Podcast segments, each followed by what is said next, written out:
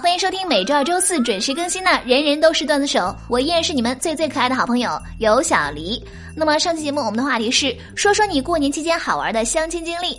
那么一直都说我虐狗的单身朋友们啊，展示你们的机会来了，让我们一起来看一下上榜的胖友们都是怎么说的。叶子啊，他说有一次冬天去相亲，相亲男说到了。我在地铁口呢等了十来分钟，天气又冷，把我冻得差点感冒。然后呢，从旁边店里走出来一个土肥圆，对我说：“我在店里观察了你有一会儿了，觉得你还可以，我们来聊聊吧。”突然有一种领导面试下属的感觉。那个大兄弟，平时上班也挺累的啊，就不聊了，实在是不想下班了还和你汇报工作。晚来秋他说，过年的时候呢去相亲，女方迟到了一个多小时，地点呢是一家日料店，我坐在榻榻米上，腿都坐麻了。对方过来吃了一点寿司，回去之后就发消息对我说：“不好意思，我不知道你腿脚不方便，要知道我就不来了。”你妈，他以为我是个瘸子。那个大兄弟啊，你应该回复他说：“不好意思，我也不知道你脑子不好使。”要知道，我也不来了。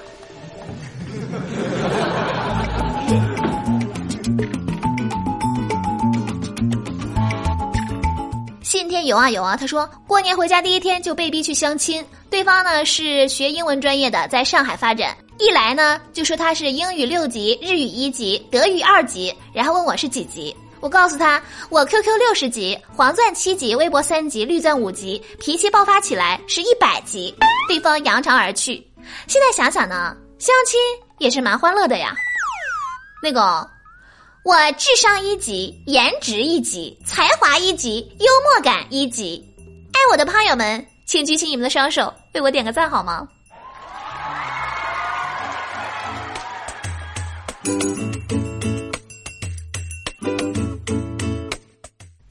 他说我姨妈介绍的，告诉我这个人长得特别帅，家境呢也非常非常好，巴拉巴拉巴拉。然后呢，约在我姨妈家见面。一进门呢，就看到一个半秃的一米六五左右的男人，我脱口而出：“叔叔好。”然后他脸都黑了，他说：“我是来相亲的。”气氛瞬间尴尬到极限，我再也不相信我姨妈了。那个在七大姑八大姨的眼里。家听条件好就等于帅，等于高，等于人品好，等于一切优点。通过这个事例呢，我还是要友情提醒一下大家啊，相亲有风险，见面需谨慎，望知悉。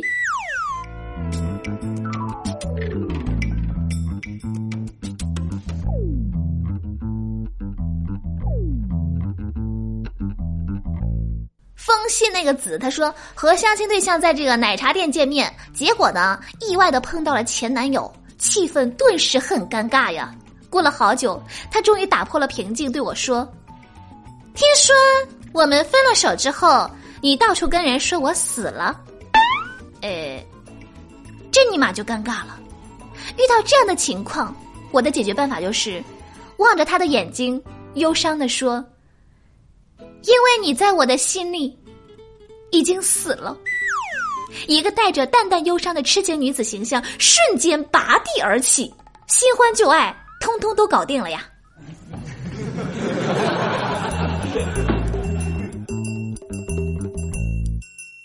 潘多拉，他说和表姐介绍的相亲对象一见面就发现特别的帅又很斯文，一向运气很衰的我简直不敢相信自己居然这么幸运，带着怀疑，我又小心翼翼的问：“那个。”你这么帅，应该是个 gay 吧？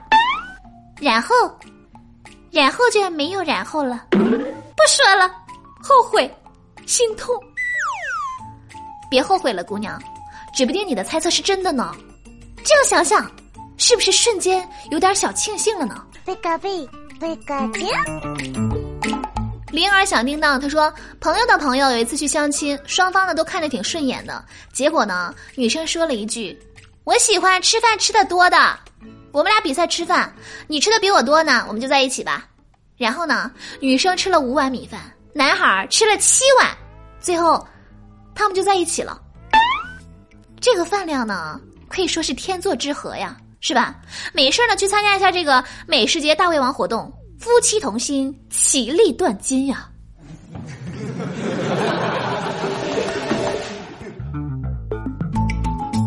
女奇书，他说上次相了一个程序员，约会全程无交流，吃完烤肉就各自回家了。晚上呢，男方爸爸打电话问是否继续相处，我委婉的说先从普通朋友开始交往试试吧。男方爸爸说那就算了，但下午那餐饭呢是他儿子买的单，能不能把钱退一半？退就退吧，既然全程都无交流了，可能你们只是拼了个桌吃饭而已吧。好了，那么以上就是上期节目各位上榜胖友的留言。虽然相亲的路上我们总是会遇见很多奇葩啊，但是呢，也不乏有很多有缘人走到一起。那么新的一年呢，也祝福各位单身胖友们早日找到适合的另一半，爱情事业双丰收，么么哒。贝卡贝。那么前几天呢，我在坐地铁的时候呢，看见一对小情侣，应该是刚到一块不久，特别腻歪啊。男孩呢正在给女孩讲笑话，把女孩逗得咯咯咯直笑，笑着笑着呢就收不住了。鼻子呢，突然冒出来一个鼻涕泡，顿时男孩的表情特别复杂，女孩呢也是一愣，估计觉得太丢脸，竟然蹲在地上哭了起来。悲伤的结局来得太突然，我在心里憋笑到内伤。所以呢，本期节目的话题就是你和你的男朋友或者是女朋友之间有什么尴尬的经历吗？那么大家可以在这个文章的末尾处留言，分享你们的故事，我在后台等着你们哟。那么下期节目呢，我们将会精选部分留言和大家一起分享，期待大家的积极参与。好啦，那我们今天的节目就是这样啦。想要参与话题互动，记得关注微信公众账号“有小黎幺二二七”，在公众号每天推送的节目下方留言就有机会上榜。点歌也是同样的办法，欢迎大家和我多多互动。那么下期节目再见喽，我是有小黎，拜拜。